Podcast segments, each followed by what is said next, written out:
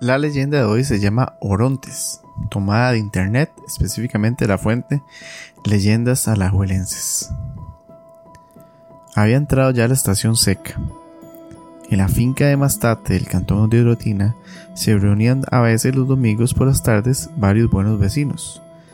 En las noches de luna llena acostumbraba a jugar naipe español en el patio de mi casa, donde las ranas de los árboles de jícara proyectaban figuras fantásticas en el suelo. Entonces, Dos Santos Siles, el curandero del lugar, narraba uno de sus cuentos o leyendas.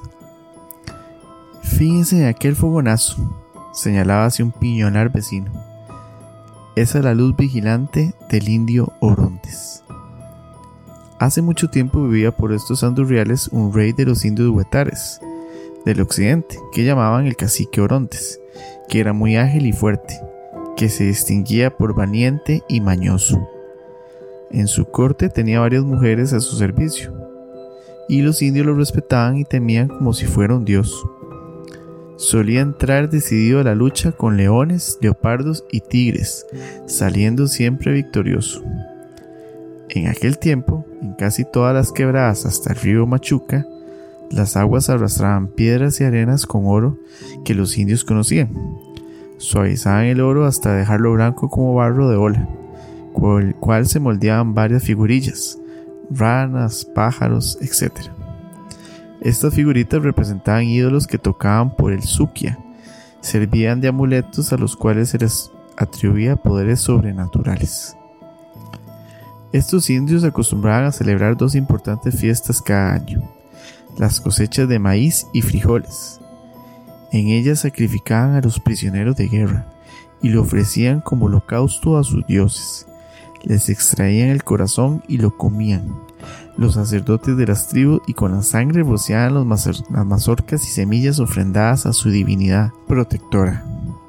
Acostumbraban a emborracharse y bailaban cantando alrededor de un rústico altar. Cuando ya estaban al terminar una de estas fiestas, llega un correo de Esparza, con la noticia de que los hombres blancos habían invadido el lugar. El cacique o rey Garavito sostenía una ruda lucha contra los invasores blancos y viéndose apurado solicitó la ayuda de su primo Orontes. Orontes y sus cortes habían pasado gran parte de la noche ocultando en un sitio secreto y seguro todas las joyas de oro propiedad del cacique. Fueron depositados en hueco enorme abierto en el lecho de un rechuelo cercano que ahora se conoce como el nombre de Quebrada Zúñiga. Orontes y su gente fueron a la guerra y supieron hacer honor a su fama de valientes. Regresó herido el rey indio a su palenque. Poco tiempo después murió y fue sepultado con sus armas e insignias a la orilla del rechuelo cerca de su tesoro, el cual fue siempre respetado por sus vasallos quienes no se atrevieron a tocarlo jamás. Hoy, quizá en recuerdo de este inquieto valeroso y noble cacique, ostenta el nombre del cantón de Orotina, llamado anteriormente Santo Domingo San Mateo y antes Villa de los Reyes en el Valle de Coyoche. Ya han transcurrido varios siglos y el tesoro del cacique sigue oculto. El alma del cacique sigue vigilante, cuidando sin cesar su valioso tesoro.